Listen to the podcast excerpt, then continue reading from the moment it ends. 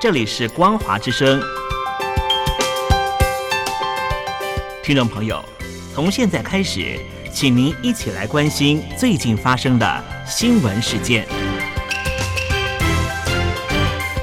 欢迎收听《光华随身听》。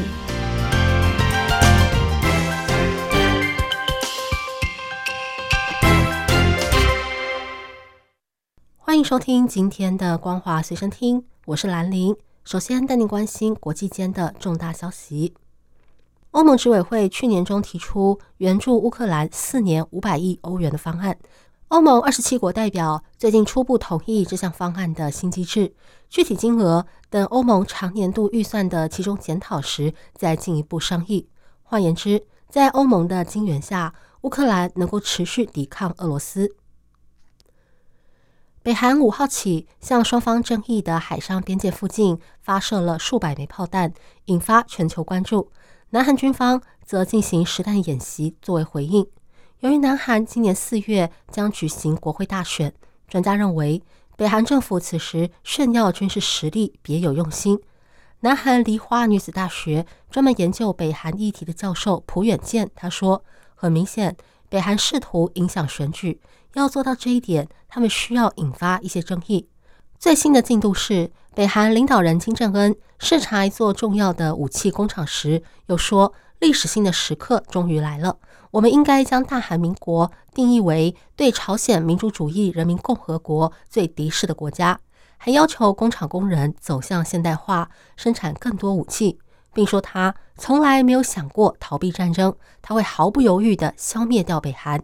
这番言论使两国关系更加紧张。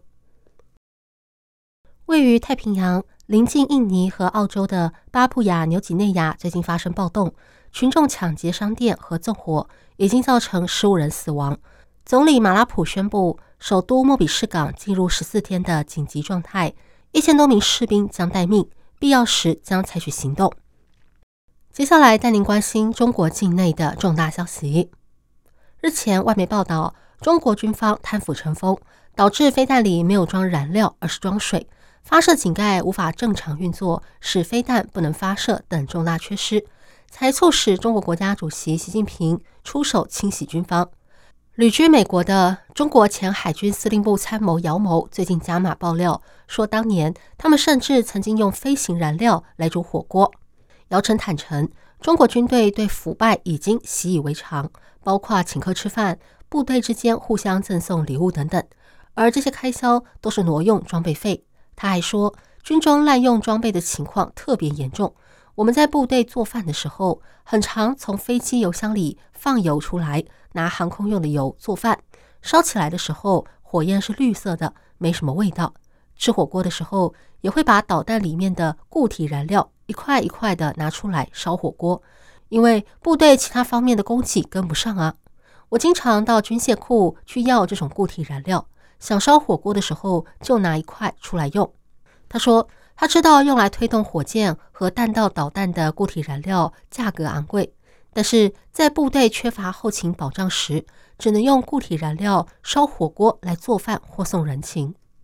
一位熟悉中国军方背景、姓段的时事评论者认为，虽然这篇报道难以查证，但是可能性很高，因为军队长期以来是一个相对封闭独立的系统，使得它的腐败现象比地方强烈的多。前两任军委副主席郭伯雄、徐才厚，还有军委很多上将级的高官陆续出事，就是最好的证明。在军中，校官要升将官，少将要升中将，中将要升上将，都要靠金钱铺路。这些报道虽然目前还无法证实，但完全有可能存在。去年，中国百大上市房地产企业将近九成市值缩水，专家分析。虽然官方推出大量政策来救房市，但是地产股基本面弱势格局没有改变，股价对利多政策的敏感度也逐步降低。根据中国房地产报的统计，二零二三年中国百大上市房地产企业中，将近九成市值缩水，而且去年初时市值超过人民币一千亿元的上市房企还有九家，而到了年底只剩七家。而且这七家企业的市值也全部下跌，尤其是万科 A、保利发展和华润置地，全年市值的跌幅平均超过百分之三十。整体来看，中国的地产股全年走势以跌字当头，唯一比较好的时间落在七月，那一年申万房地产指数大涨百分之十四，原因是房地产政策的优化调整。然而，由于地产业基本面弱势的问题，并没有从根本改变，所以地产股没有持续上涨。自二零二一年以来，中国政府已经推出许多房地产救市政策，但是行业复苏情况依旧不明显。尤其自去年下半年起，这些政策未能给地产股带来立竿见影的效果，显见地产股对政策的刺激已经逐渐麻木了。今年中国就业难，稳定的国营企业职缺竞争激烈，但是不少员工发现，铁饭碗现在已经变得没那么铁了。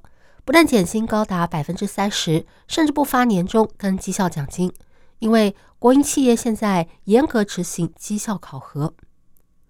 中国国营企业由于经营压力日益增加，开始严格执行考核，让不少员工的薪资大为减少。西南地区某个地方的国营企业宣布，考绩低的员工不发年终和第四季的绩效奖金。一位在央企二级子公司的管理层肖安，他透露，因为利润考核没有达标，再加上他效力的企业亏损超额，导致他首次被大幅降薪，去年的年薪减少了高达百分之三十。长期为企业提供咨询服务的阳光时代律师事务所合作人朱昌明他说。目前，国营企业对员工的考核是前所未有的严格。疫情期间，中国科兴生产的灭活型疫苗曾经是中国最广泛使用的两款疫苗之一，获得世界卫生组织的认证。中共当局还拿来援助其他国家，但它的防护能力也一度受到外界质疑。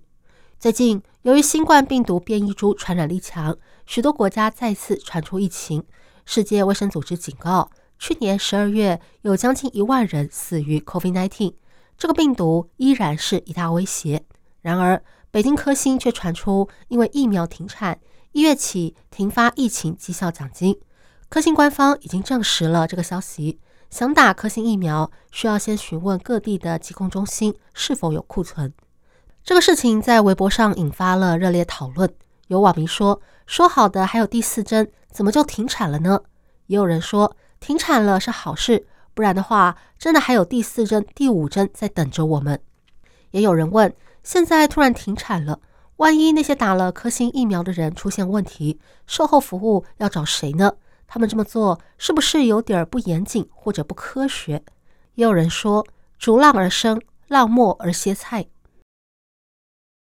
不晓得大家还记不记得，二零二二年十月疫情期间。在北京四通桥悬挂布条抗议中国领导人习近平的彭丽发，这个礼拜他迎来五十岁的生日，但是他目前依然被中共当局秘密羁押，他的人身安全至今仍然没有一点消息。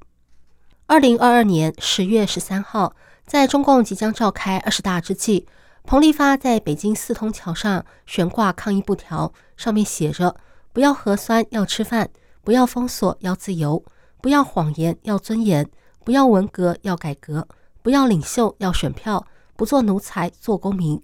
罢课、罢工、罢免独裁国贼习近平，被海外民众视为自一九八九年六四事件以来，北京街头首次出现直接挑战中共政权的标语，而且还是在中共二十大前戒备特别森严的时期，令人震撼。之后更带动中国民众、世界各地的华人以及留学生。掀起了反对习近平的声浪，因为人们当时已经被严苛的动态清零政策逼到无以为生，濒临崩溃。作为中心人物的彭丽发，自从被警方带走之后，音讯全无。据了解，他依然被中共当局秘密羁押，但是政府抓他的理由是什么？他是否被严刑逼供？身体是否健康？等等都不清楚。以上新闻由兰陵为您编辑播报。感谢您收听今天的光华随身听，我们下次见。